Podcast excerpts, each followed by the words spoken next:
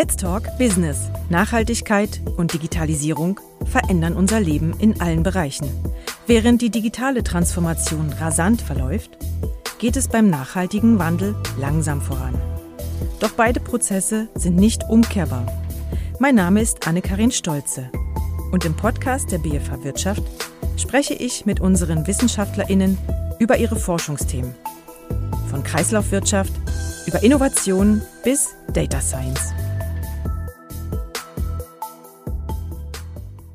In der zweiten Folge unseres Podcasts spreche ich heute mit Caroline Straub und Andreas Sonderegger über die Zukunft der Arbeit. Sie forschen beide am Institut New Work der BFH Wirtschaft und wollen herausfinden, wie neue Technologie unsere Tätigkeiten verändert. Sie schauen sich dabei unterschiedliche Bereiche an. Caroline untersucht Trends wie plattformbasierte Arbeit und Andreas beobachtet den Einsatz von künstlicher Intelligenz. Hallo zusammen. Hallo. Hi.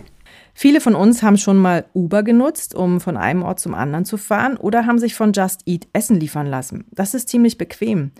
Aber was für eine Art von Arbeit ist das eigentlich? Caroline, du hast ja dieses Phänomen untersucht. Wie verbreitet ist diese neue Art der Arbeit? Das ist eine gute Frage. Es gibt immer wieder Studien dazu, die natürlich diese Zahlen auch erheben, aber man kann wirklich sagen, man muss sehr vorsichtig sein, wenn man sich die Zahlen anschaut.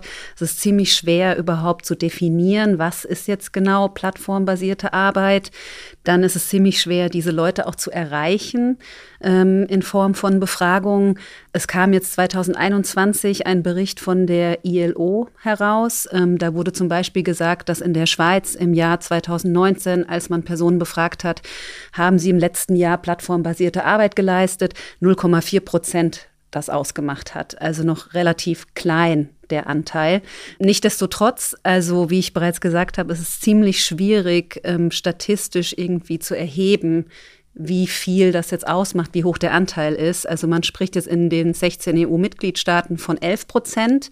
Aber ich würde schon sagen, dass es ja, Wachstumspotenzial auf alle Fälle hat, diese plattformbasierte Arbeit. Beschränkt sich das dann auf so Taxi-Dienstleistungen oder Essenlieferungen oder gibt es da noch andere Arten? Nein, überhaupt nicht. Also ähm, das ist das, was man in den Medien immer hört, Uber, was du auch genannt hast, eben Essenslieferanten.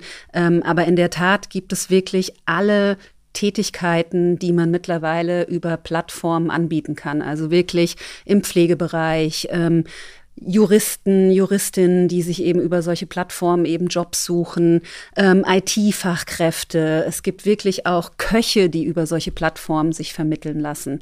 Es gibt wirklich alle unterschiedlichen Jobs, Jobsprofile, die man eben über diese Plattform auch finden kann, wenn man jetzt von der Unternehmerseite eben an diese Plattform herangeht. Ist das, ist das dann der Hauptberuf? Also ist das die Haupttätigkeit oder ist das ein Nebenjob? Also wir haben jetzt die Studie im Jahr 2020 äh, begonnen. Also das ist eine vier Jahre angelegte Studie, die auch gefördert wird vom Schweizer Nationalfonds, wo eben das Ziel ist herauszufinden, inwiefern denn plattformbasierte Arbeit auch in der Schweiz immer relevanter wird oder schon relevant ist. Und in der ersten Erhebungsphase haben wir Interviews gemacht mit Gig-Arbeitenden, also man nennt diese Plattformarbeitenden auch Gig-Worker und ähm, haben eben 80 Interviews gemacht mit Personen und da war für uns recht zentral auch, dass es nur Personen sind, die mindestens 50 Prozent ihres Einkommens über diese Plattformarbeit äh, erzielen. Und ich meine, das sind doch nicht so wenige. Also ich kann jetzt auch wieder nicht für die ganze Schweiz sprechen, weil wir sind jetzt erst in der ersten Runde dieser Erhebung, nämlich der Interviewstudie. Ähm, aber es gibt doch immer mehr Personen, die auch wirklich darüber ihr Einkommen erzielen. Wie sind denn eigentlich dort die Arbeitsbedingungen? Also wird Gig, Gig Work das stelle ich mir jetzt so vor wie bei einer Band, da heißt es ja auch ein Gig und sie werden für den Gig, also für den Auftritt bezahlt. Also mhm. man wird ja bei Uber, also die Leute werden ja eigentlich nur für die Fahrt bezahlt. Mhm. Dann muss man ja ziemlich viel Dienstleistung erbringen, einzelne Gigs, damit sich das rechnet. Also mhm. kannst du das mal ein bisschen erläutern? In Bezug jetzt auf die ähm, auf das Gehalt, das man da auch erzielt. Ja, genau. Also ähm, da es ja so wirklich viele unterschiedliche Formen von Gigwork auch gibt, also wirklich Leute, die hochqualifizierte Arbeit da anbieten, dann Leute, die eher niedriger qualifizierte Tätigkeiten da anbieten, dann auch noch der Unterschied zwischen, ich biete das online an, also ich bin zu Hause und arbeite mit Menschen online zusammen, die vielleicht auch außerhalb der Schweiz sitzen und dann aber auch wiederum wie der klassische Uber-Fahrer, der dann eben vor Ort diese Tätigkeit entrichtet betrachtet, ist natürlich auch die Bandbreite, welches Einkommen man erzielt, wirklich groß. Also in diesen 80 Interviews, die wir geführt haben, wo wir wirklich versucht haben, auch alle vier Bereiche, also alle vier Grobbereiche von Plattformarbeit abzudecken, haben wir festgestellt, dass ähm, das monatliche Einkommen der Leute zwischen 1000 Franken und 10.000 Franken liegen kann. Also man kann wirklich nicht pauschal sagen, das Durchschnittseinkommen von einem Gig-Arbeitenden ist XYZ, weil das hängt eben sehr, sehr stark auch von der Tätigkeit Persönlichkeit ab.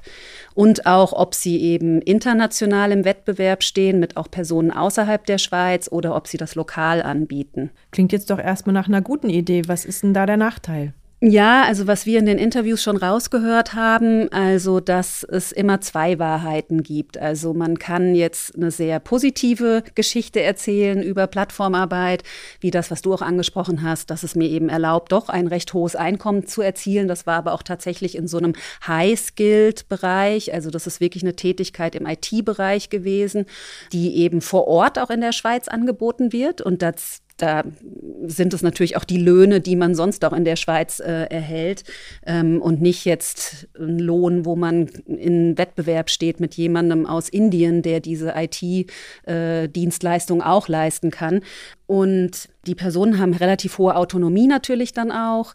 Ähm, und was wir auch festgestellt haben, was sehr schön zu sehen ist, bei Arten von Gigwork, dass die Leute auch wahnsinnig viele neue Kompetenzen entwickeln. Also es ist wirklich so ein Schritt in die Selbstständigkeit. Man, man baut sehr, sehr viele neue Kompetenzen auf, Self-Management-Skills, aber auch der Umgang mit den Kunden. Man kann sich neue Netzwerke aufbauen. Und ähm, was man vielleicht aus der Festanstellung nicht so einfach heraus hätte bilden können. Ähm, aber es gibt natürlich auch die negative Seite, worüber man auch sehr oft in der Presse liest. Ähm, dass die Personen einfach schon äh, sehr niedrige Gehälter haben. Und der Unterschied, ob das eine oder das andere für mich zutrifft, das ist genauso wie am normalen Arbeitsmarkt auch. Man muss einfach ein valuable Skill anbieten, der hoch nachgefragt wird. Und dann habe ich natürlich auch eine ganz andere Verhandlungsposition. Wie ist es denn mit, äh, mit äh, Abgaben, also Sozialversicherung zum Beispiel, Krankenversicherung, Arbeitslosenversicherung? Das ist wirklich dann plattformspezifisch auch. Also es gibt wirklich ganz viele verschiedene Formen von Plattformen auch, auch wie die Interaktion dann mit der, den Plattformarbeitenden stattfindet. Ein Stichwort ist da auch Algorithmic Management, wozu später dann auch ähm, Andreas noch was sagt. Ob die jetzt einen Angestelltenstatus haben oder nicht einen Angestelltenstatus, das hängt wirklich von der Plattform ab. Aber man sieht schon Tendenzen, vor allen Dingen in der Schweiz, ähm, dass einfach doch sehr viel auch getan wird von Seiten der Gewerkschaften und dass auch die, ja, Rechtslage vielleicht auch generell eine ganz andere ist als jetzt wie zum Beispiel in den USA und dass viele Dinge, die da möglich sind, was wir auch oftmals in der Presse lesen, eben gar nicht möglich wären hier. Aber nichtsdestotrotz, da gibt es noch sehr viel Aufholbedarf, um das Ganze nachhaltig zu machen. Ist das die Zukunft der Arbeit? Also werden wir künftig nach Einsatz bezahlt? Also glaubst du, es wird irgendwann keine Festanstellungen mehr geben? Ja, also ich glaube, das hängt auch sehr stark davon ab, was Unternehmen suchen. Also ich würde jetzt einschätzen, dass es immer mehr zunimmt auch. Ähm, es hat sehr viele Vorteile auch äh, der Flexibilisierung für Unternehmen. Es hat auch sehr viele Vorteile für den einzelnen Arbeitenden. Also ich bin definitiv der Meinung, dass das zunehmen wird, ähm, aber natürlich nicht komplett äh, Festanstellungen ersetzt. Hm. Und es hängt eben auch sehr stark davon ab, äh, wer diese Person ist. Also manche Personen ist ja auch jetzt schon so auf dem normalen Arbeitsmarkt, eignen sich eben für die Selbstständigkeit und andere nicht. Und da sieht man auch bei uns in den Interviews, also die Motive, warum Personen eben mit dieser Plattformarbeit begonnen hat, sind total unterschiedlich. Also manche machen das rein aus Neugierde, weil sie einfach vielleicht auch in ihrer Festanstellung gelangweilt sind und sie möchten einfach noch Zugang haben zu neuen spannenden Projekten, wo sie vielleicht auch neue Netzwerke aufbauen können. Dann gibt es äh, Personen, die machen das, um eben in die Selbstständigkeit zu kommen. Also das ist ein, eine gute Art, um in die Selbstständigkeit zu kommen. Dann aber auch gibt es Personen, die machen das zwischen zwei Jobs oder sie sind gerade eben in so einer Transitionsphase in ihrer Karriere und nutzen das, um Netzwerke aufzubauen. Und dann gibt es auch äh, Personen, die nutzen das als Erstintegration in den Arbeitsmarkt, also als Einstiegsmöglichkeit. Ja. Aber auch Personen, die vielleicht lange arbeitslos waren und die das dann eben nutzen, um eben wieder einen Einstieg zu finden. Mhm. Also wird es wahrscheinlich so ähm, in der Dienstleistungsgesellschaft ein einen gewissen Prozentsatz noch ansteigen, um Mit die, Sicherheit, um die ja. Dienstleistung anzubieten mhm. auf diese Art über mhm, Plattformen. Mhm. Und wahrscheinlich wird das Wachstum aber schon begrenzt sein, oder? Also das entnehme ich jetzt deinen Worten. Das weiß ich nicht. Also das wird, wird es noch. Äh, muss man sehen. Das muss man sehen. Und ich meine, ich sehe es durchaus nicht als eine negative Entwicklung. Also es gibt noch viele Dinge, die wahrscheinlich immer jetzt im Moment noch im Argen sind, ähm, wie zum Beispiel auch diese Absicherung der Personen. Aber deswegen ist es ja auch so zentral wichtig, und das machen wir auch in unserem Forschungsprojekt, dass wir als Kooperationspartner eine Gewerkschaft haben, eine Plattform, die hier in der Schweiz ansässig ist und eben das Team eben von Psychologen und äh, BWLern, die eben sich das Phänomen anschauen. Und die Idee ist natürlich, dass man diese drei Personen auch oder Stakeholders auch an einen Tisch bringt, um ähm, gemeinsam eben darüber zu diskutieren und überhaupt erstmal Schwachstellen, aber auch sehr viele positive Seiten in dieser neuen Form von Arbeit aufzudecken, um gemeinsam dann auch das Ganze nachhaltig zu machen. Also das ist auch das Ziel von unserem Institut New Work, ähm, dass man versucht, einen Beitrag zu leisten, um eben die Arbeit in der Digitalisierung eben nachhaltig zu machen. Und ähm, das ist unsere große Aufgabe. Und wir werden jetzt auch im Januar eben eine größere Umfrage starten über das gleiche Thema, wo wir jetzt eben das quantitativ auch erheben. Wie sieht es denn aus? Was hat denn diese Arbeitsform über den Zeitverlauf dann auch für Langzeitwirkungen in Bezug auf die Gesundheit der Personen? Wie identifizieren die sich überhaupt mit dieser Rolle als Plattformarbeitende? Sehen die das als eine nachhaltige Karriere? Ähm, welche Kompetenzen entwickeln die in der Zeit? Ähm, welche Plattformressourcen brauchen sie vielleicht auch von Seiten der Plattform? Das wäre dann auch so ein Feedback, das wir an die Plattformen geben was muss da eigentlich alles noch passieren in den Businessmodellen der Plattformen, um ähm, gesunde Plattformarbeitende ja. auf der Plattform zu haben. Ja, du hattest vorhin ähm, Algorithmus angesprochen. Ähm, ich stelle mir das auch so vor, dass auf den äh, Plattformen auch dann bewertet wird, mhm. nehme ich an. Ähm, der Algorithmus merkt sich dann, man, man kann Leute quasi nach oben bewerten oder halt nach unten bewerten was ist da, ich meine, es klingt jetzt erstmal nach einem Ansporn. Also ich glaube, sowas wie TripAdvisor und Google haben ja auch die äh, Hotel- und Restaurantkritiken beflügelt oder die, ja, die, die Rezensionen da. Also man kann ja als Privatperson, kann man etwas raten. Gibt es da einen Nachteil bei den Plattformen? Hm, das ist jetzt nicht so einfach zu beantworten. Ähm, vielleicht nochmal, um das anders aufzu, aufzuziehen. Also man würde sich jetzt natürlich auch fragen, wie unterscheidet sich jetzt diese Art von Arbeit jetzt von einer normalen Selbstständigkeit? Und ich meine, der große Unterschied ist eben, dass man mittlerweile über eine Plattform vermittelt wird und über diese Plattform wird der Gig-Workende eben in Verbindung gesetzt mit dem Kunden. Und diese Plattform macht mir Vorschläge basierend auf den Bewertungen, die ich von früheren Gigs bekommen habe auf der Plattform von meinen Kunden äh, für Folgeaufträge. Und ich meine, das ist natürlich ähm, schon alles etwas sichtbarer jetzt auf einmal. Genauso, du hast TripAdvisor angesprochen, man sieht jetzt auf einmal äh, das Hotelrating. Und ähm, früher, als man das noch nicht in so einer digitalen Form hatte, war das gar nicht möglich, dass die ganze Welt auf einmal weiß, äh, ob ich ein gutes Hotel bin oder ein schlechtes Hotel bin. Und das Gleiche passiert natürlich jetzt auch über diese Plattform. Und ähm, es ist extrem wichtig, ähm, dass ähm, diese Plattformarbeitenden eben gute Ratings bekommen. Das setzt sie natürlich auch sehr unter Druck. Das ist die negative Seite davon. Und da findet eventuell auch, was man so in der Literatur liest, potenziell auch Diskriminierung statt. Und das sind auch genau diese Momente, wo man eben sagen muss, da muss man eben noch einiges tun, um das Ganze nachhaltig zu gestalten. Aber es hat auch durchaus Vorteile, also da nochmal zum, zum Vorteil zu kommen, was wir auch in den Interviews rausgehört haben, dass viele der Gig-Arbeitenden gesagt haben, ich finde es auf einmal super klasse, dass ich jetzt so schnell ein Feedback bekomme mhm. in Form eines Ratings von meinem Kunden. Weil die große Frage auch so unter uns Management-Scholars war es dann gewesen, ich habe ja dann gar keinen Supervisor mehr und der Supervisor, der Vorgesetzte, ist doch eigentlich immer dafür verantwortlich, dann immer regelmäßig Feedback zu geben. Und wenn man jetzt über diese Plattform vermittelt wird, wer macht das denn dann überhaupt? Und wir haben in den Interviews bei vielen gehört, dass sie sich wahnsinnig motiviert fühlen, weil sie sofort unmittelbar, wenn sie den Auftrag abgeschlossen haben, ein Rating sehen von ihren Kunden. Ja. Stichwort Algorithmus, Andreas. Vielen Dank, Caroline. Es war auf jeden Fall schon mal ein super spannender Input. Du wirst über diese Studie, die du gemacht hast, ähm, auch an unserer Transform-Konferenz ähm, berichten. Die findet am 3. November statt. Das könntet ihr euch dann schon mal vormerken. Und Andreas wird dabei auch seine äh, Ergebnisse vorstellen. Und zwar hat er geschaut, wie schon heute Algorithmen eigentlich im Bewerbungsprozess eingesetzt werden können. Hm.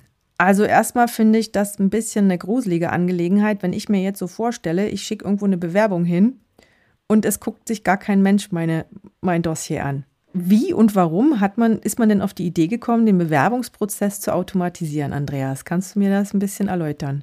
Das ist eine gute Frage, eine spannende Frage.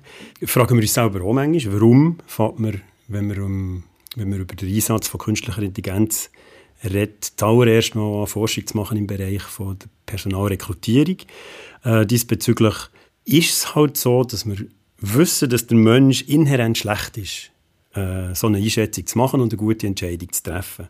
Und wir kennen Forschung von 50 Jahren, mehr als 50 Jahren, wo ganz klar beleidigt, dass man keine Fotos mitschicken bei einer Bewerbung, weil Fotos sehr stark die Entscheidung beeinflussen, ob jetzt jemand eingestellt wird oder nicht. Und wir haben heute noch die Tatsache, dass wenn man kein Foto mitschickt, dass man schlechter beurteilt wird von einer Person, die unsere Beurteilung einschätzt, als wenn wir ein Foto dabei haben. Und das ist dann immer noch ein bisschen schlechter, als wenn wir äh, eine Bewerbung schicken mit einem sehr attraktiven Foto, beziehungsweise mit einem Foto mit einem sehr attraktiven Gesicht drauf. In diesem Zusammenhang wissen wir, dass wir als Menschen in solchen Entscheidungssituationen sehr stark Fehler machen oder sehr stark beeinflusst werden von Aspekten, die nicht relevant sind für unser Entscheidungsverhalten. Wenn es darum geht, jemanden einzustellen, ist es meistens nicht so relevant, wie jemand aussieht. Das ist jetzt aber nur ein Beispiel, es gibt ganz viele andere Sachen. Und in diesem Zusammenhang gibt es doch Möglichkeiten oder gibt es doch äh, Bereiche, wo man könnte sagen, okay, darum könnte vielleicht der Einsatz von Technologie sinnvoll sein, in so einem Zusammenhang, um eben mit solchen Problemen umzugehen. Jetzt denke ich auch natürlich an Bewerbungen männlich-weiblich. Es gab da ja, habe ich auch schon diverse Sachen gelesen, dass man mal ähm, das sozusagen geschwärzt hat, das Geschlecht beziehungsweise den Namen und dann haben sogar die Frauenbewerbung, also die weiblichen Bewerberinnen gar nicht so schlecht abgeschnitten. Also besser auf jeden Fall, als wenn der Name da gestanden hätte. Wie ist das? Kann man einen Algorithmus äh, so machen, dass er weniger diskriminiert oder liegt gerade da die Gefahr drin? das ist die große Schwierigkeit. Also grundsätzlich sind Algorithmen oder künstliche Intelligenz oder was auch immer, wie man auch immer das nennt, weil das sind ja verschiedene äh, Technologien, die da angewendet werden bestimmt, also mit unterschiedlichen Abstufungen bezüglich äh, Komplexität von, äh, von der Entscheidungsfindung und von der Datenlage. Ähm, aber grundsätzlich basieren solche Algorithmen immer auf einem Datensatz, auf, aufgrund von welchem man ein System trainiert. Und wenn die Daten natürlich schon biased sind, also wenn die Daten schon eine, so einen Fehler drin haben, weil wir eben als Menschen schon gewisse Entscheidungsfehler machen und die sich dann in diesen Daten widerspiegeln und dann unser System basierend auf diesen Daten trainieren, dann ist klar, dass wir diesen Fehler dann weiter transportieren. Aber wir können, und das ist schön an der künstlichen Intelligenz, beziehungsweise an der Technologie allgemein, wir können, wenn wir wissen, was für Probleme das bestehen in unseren Daten, wenn wir wissen, was für ähm, Fehler wir machen, für die korrigieren, für die kontrollieren und dadurch Systeme entwickeln, die hoffentlich äh, besser funktionieren als wir Menschen. Was genau habt ihr in der Studie untersucht? Also wie habt ihr das angegangen? Ähm, wir, haben verschiedene, wir haben verschiedene Studien schon durchgeführt. Ähm, Im Großen und Ganzen jetzt in diesem Zusammenhang, bei der Studie, die du ansprichst, haben wir, haben wir uns angeschaut, inwiefern Menschen Entscheidungen würden akzeptieren im Rahmen des Bewerbungsprozesses. Und haben sie mit ähm, fiktiven Stelleninserat ähm, konfrontiert und haben sie gefragt, wie sie die Stelleninserat würden einschätzen. Haben sie gefragt, ob sie das, also das Unternehmen interessant, attraktiv finden, ob sie Lust hätten, sich für die Stelle zu bewerben. Wir haben ja ganz explizit ähm, Uni-Abgänger aus der Wirtschaft ähm, befragt, dass wir dort wirklich auch eine Zielgruppe haben, die im Moment auch die Stellen sucht und diesbezüglich auch etwas kann aussagen kann. Und wir haben die Inserate insofern beeinflusst oder, oder verändert, dass wir quasi spezifische Informationen geboten haben zu diesem Bewerbungsverfahren. Einerseits haben wir gesagt, äh, es gibt ein Screening, also eine Erstauswahl von den Dossiers, wo, auf, wo mit Hilfe von einer künstlichen Intelligenz vorgenommen wird. Also dass nicht Menschen die verschiedenen Dossiers durchgehen und schauen, ob das den Kriterien entspricht und dann entscheiden, ob die Person jetzt in eine zweite Runde kommt und zu einem Vorstellungsgespräch eingeladen wird oder nicht. Also diesen Aspekt kann man automatisieren und in einer zweiten Stufe, bei einem anderen ähm, bei einer anderen Stellenbeschreibung haben wir drinnen gehabt, dass ein Algorithmus auch die Auswahl macht im Rahmen von dem Gespräch, dass man dort also ein Gespräch mit dem Algorithmus hat und von einem automatisierten System ausgewählt wird. Und wir haben dann untersucht, inwiefern dass die verschiedenen Informationen im Vergleich zu einer normalen Stellenausschreibung, wo es gar keinen technologischen Einsatz ähm, drinnen beschrieben wird, ähm, welche besser ankommt von denen oder wie die eingeschätzt werden, die verschiedenen Stellenausschreibungen. Und haben dort gesehen, dass wir eine sehr starke Aversion haben im Großen und Ganzen heutzutage noch gegenüber dem Einsatz von Technologie beim, bei der Personalauswahl. Wir haben aber auch gesehen, dass, wenn es um Screening geht, also eine sehr mechanische Auswahlmethode, wo man einfach mal schaut, ob Kriterien erfüllt sind oder nicht, dass dort Menschen wesentlich weniger kritisch dem Technologieeinsatz gegenüberstehen. Also ist jetzt aber nicht so überraschend, oder? Es also ich finde es nachvollziehbar. Ja, ja, ja. Grundsätzlich, grundsätzlich habe ich eh das Gefühl, das ist, da kommen wir jetzt in, eine, in, eine, in ein anderes Thema, was jetzt nicht unbedingt mit dieser Studie zusammenhängt. Grundsätzlich habe ich das Gefühl, heutzutage haben wir ein sehr starkes negatives Bild von künstlicher Intelligenz, von Technologie im Arbeitsleben. Weil wir einerseits so von dem, von dem, von dem dem grossen Monster Angst haben, dass wir alle unsere Stellen verlieren, weil wir irgendwann mal von Technologie ersetzt werden und es uns nicht mehr braucht. Das sehen wir auch bei uns in der Forschung. Es, wird, es gibt heute schon Algorithmen, die Forschungsartikel schreiben, äh, wo man nicht unbedingt kann davon unterscheiden kann, ob es ein Mensch war oder ob es ähm, ein System war. Im Journalismus gibt es genau das Gleiche auch. Und Corona hat uns gezeigt, dass wir rein theoretisch uns Personen als Lehrende vielleicht gar nicht unbedingt so braucht. Wir haben, unsere, wir haben unsere Vorlesungen aufgezeichnet und die sind jetzt irgendwo und die kann man wieder abspielen. Und dort kann man sich fragen, ja, oder müssen wir uns auch fragen, ja, wie ersetzbar sind wir? Und das ist natürlich eine Angst, die da ist. Aber sagen wir so, das begründet hauptsächlich auf Unkenntnis von mir aus gesehen. Wir haben im Moment noch sehr wenig Erfahrung, noch sehr wenig Kenntnis davon, was künstliche Intelligenz überhaupt ist. Und ich denke, je länger, je mehr dass wir interagieren mit solchen Systemen, je mehr dass wir erfahren, dass solche Systeme funktionieren, je mehr dass wir positive Erlebnisse haben mit solchen Systemen, desto weniger kritisch stehen wir diesen, diesen Systemen gegenüber. Aber dieses System verändert jetzt ähm, eigentlich die Arbeit von einer HR-Abteilung, also von der Personalabteilung? Wolltest du was sagen, Caroline? Ja, also mir ist jetzt spontan äh, in den Sinn gekommen, ich habe vor anderthalb Jahren eine Bachelor-Thesisarbeit vergeben an eine Studierende bei uns, wo sie eben herausfinden sollte, wie sieht es eigentlich im HR aus? Einsatz von künstlicher Intelligenz bei der Personalauswahl im HR in Schweizer Unternehmen. Und wir hatten extrem viel Schwierigkeiten, Interviewpartner zu finden, weil es bei vielen Abteilungen noch gar nicht so weit ist. Okay. Genau. Es gibt sehr, sehr wenig im Moment Systeme, wo man kann einsetzen kann, äh, wo auf dem Markt wären, die sinnvoll zu verwenden sind, was über eben ein Screening von Dossiers ausgeht. In diesem Zusammenhang sind wir einfach noch nicht so weit. Also da wird im Prinzip die Arbeit von den HR-Abteilungen, Personalabteilungen ist jetzt noch nicht so, so anders als bisher. Das kommt jetzt erst ganz langsam da rein. Oder nicht, das sehen wir dann, ob, de, es dann wirklich kommt. Es gibt, es gibt erste Unternehmungen, zum Beispiel im, im deutschsprachigen Raum, in Deutschland, wo solche Systeme entwickelt haben, die solche Systeme angeboten haben. Eine von denen ist jetzt Konkurs gegangen, eine andere ist noch dran, ein sehr komplexes System zu entwickeln, das aber noch nicht marktreif ist. Und eine dritte ähm, versucht, diesbezüglich gewisse Systeme zur Verfügung zu stellen, die aber noch sehr, sehr spezifisch nur angewendet werden in ganz spezifischen Bereichen. Ähm, es gibt jetzt in der Personalauswahl selber noch sehr wenig ähm, Systeme, die verwendbar sind. Eben in der, in der, Im Screening-Bereich ist das ein bisschen anders. Im Screening-Bereich, wenn man ähm, Online-Bewerbungen durchführt, dann gibt es dort schon sehr viele Systeme, die dann automatisch einfach nach gewissen Kriterien suchen und dann Bewerbungen weiterleiten oder direkt in die Köder bzw. in die Absagestapel ähm, über, überweisen und, und, und dort schon relativ weit entwickelt ähm, sind und gut funktionieren. Aber im Auswahlverfahren selber gibt es wenig. Ja, Caroline?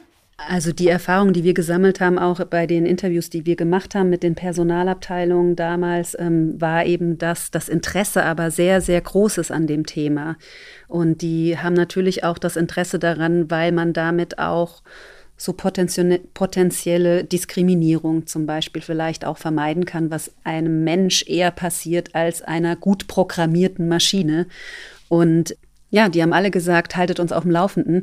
Und ich äh, kenne mich auch ein bisschen in dem Forschungsbereich aus und es gibt schon wirklich einige Ideen auch dazu und die Forschung ist da einiges schon weiter eben, vor allen Dingen diese Used Cases auch für den Personalbereich als jetzt tatsächlich die Praxis. Also da hängt die Praxis so ein bisschen hinterher. Also oftmals glaubt man ja, es ist umgekehrt. Ich stelle mir das jetzt sogar eigentlich praktisch vor. Also gerade das Thema Diskriminierung, ich habe es ja vorhin schon mal erwähnt. Also wenn ich mir jetzt vorstelle, dass zum Beispiel der Algorithmus oder die künstliche Intelligenz oder eben das Programm, wenn die sozusagen diese Nachnamen, also überhaupt den Namen mal sozusagen ausblendet. Das ist, war ja auch eine große Diskussion. Es gab da ja mal ähm, einen Fall von einer jungen Frau, die einen ausländischen Nachnamen hatte, aber schon in der zweiten Generation in der Schweiz lebte. Ich weiß nicht, die hat irgendwie 80 Bewerbungen gemacht für ihre, für ihre, für eine Lehrstelle und hat keine bekommen wegen ihrem Nachnamen. Und wenn ich mir jetzt vorstelle, dass äh, eine Vorauswahl getroffen werden würde, wo man die Namen mal außer Acht lässt und auch vielleicht das Geschlecht, um, ja, ich meine, manchmal sucht man vielleicht einen Mann oder eine Frau, aber wenn man mal das Geschlecht auch weglässt und dann wirklich nur allein auf den Qualifikationen entscheidet, also das stelle ich mir jetzt so als Vorteil wirklich vor, um Diskriminierung zu vermeiden im Bewerbungsprozess. Ist das, wo ihr jetzt sagen würdet, das wäre, das wäre anzustreben oder das hätte Zukunft oder liegt das gar nicht in, im Interesse der, der Unternehmen?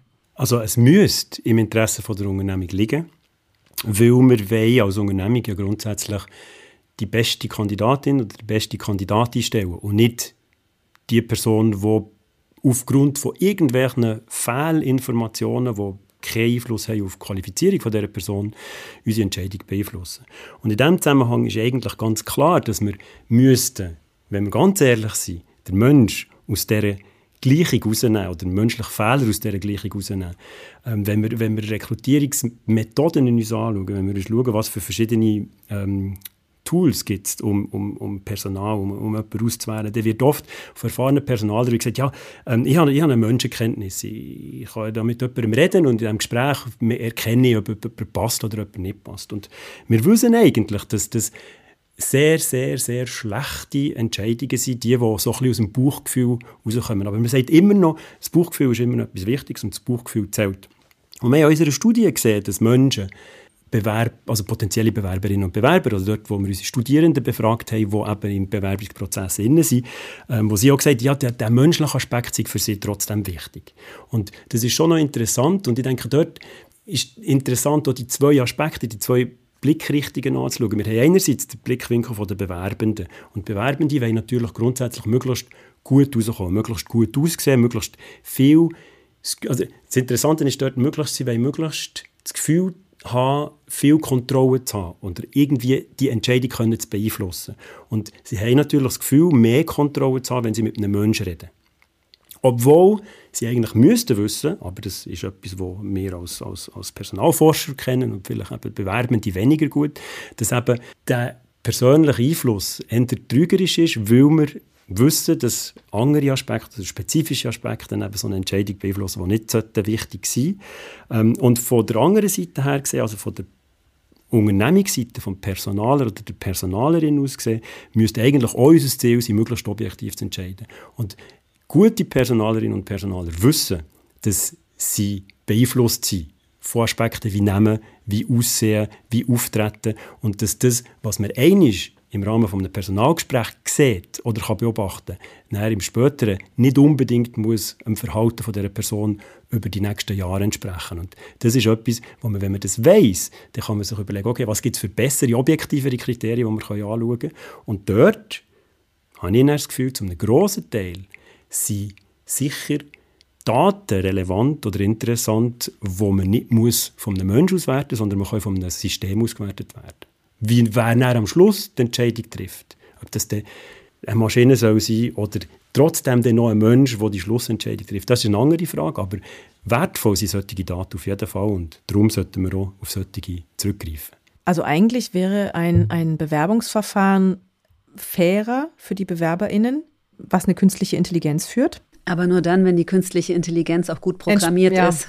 Genau, genau. Ja, genau. Es, kommt immer, genau. es kommt immer darauf an, was genau für Informationen die künstliche Intelligenz zur Verfügung hat, um eine Entscheidung zu treffen, wie das die Intelligenz gelehrt hat, ähm, was für eine Datenbasis, inwiefern dass man hat können erreichen dort äh, gewisse existierende Probleme, existierende Fehler auszurechnen. Aber als solches sind möglichst objektive Entscheidungen sicher sinnvoller. Super spannendes Thema. Wir müssen leider langsam zum Ende kommen, deswegen würde ich euch noch mal in der Schlussrunde fragen, was glaubt ihr denn von dem Ihr dürft auch gerne persönlich werden, also nicht nur vom wissenschaftlichen her. Was glaubt ihr, wie wird, wird die Arbeit, wie wird die Arbeit in 20 oder 30 Jahren wie wird die dann sein? Werden wir alle irgendwie mit Computern arbeiten oder ähm, wird, es, wird es noch mehr Gigwork geben? Werden wir fair ausgewählt? Also werden wir bei Bewerbungsprozessen faire Chancen bekommen?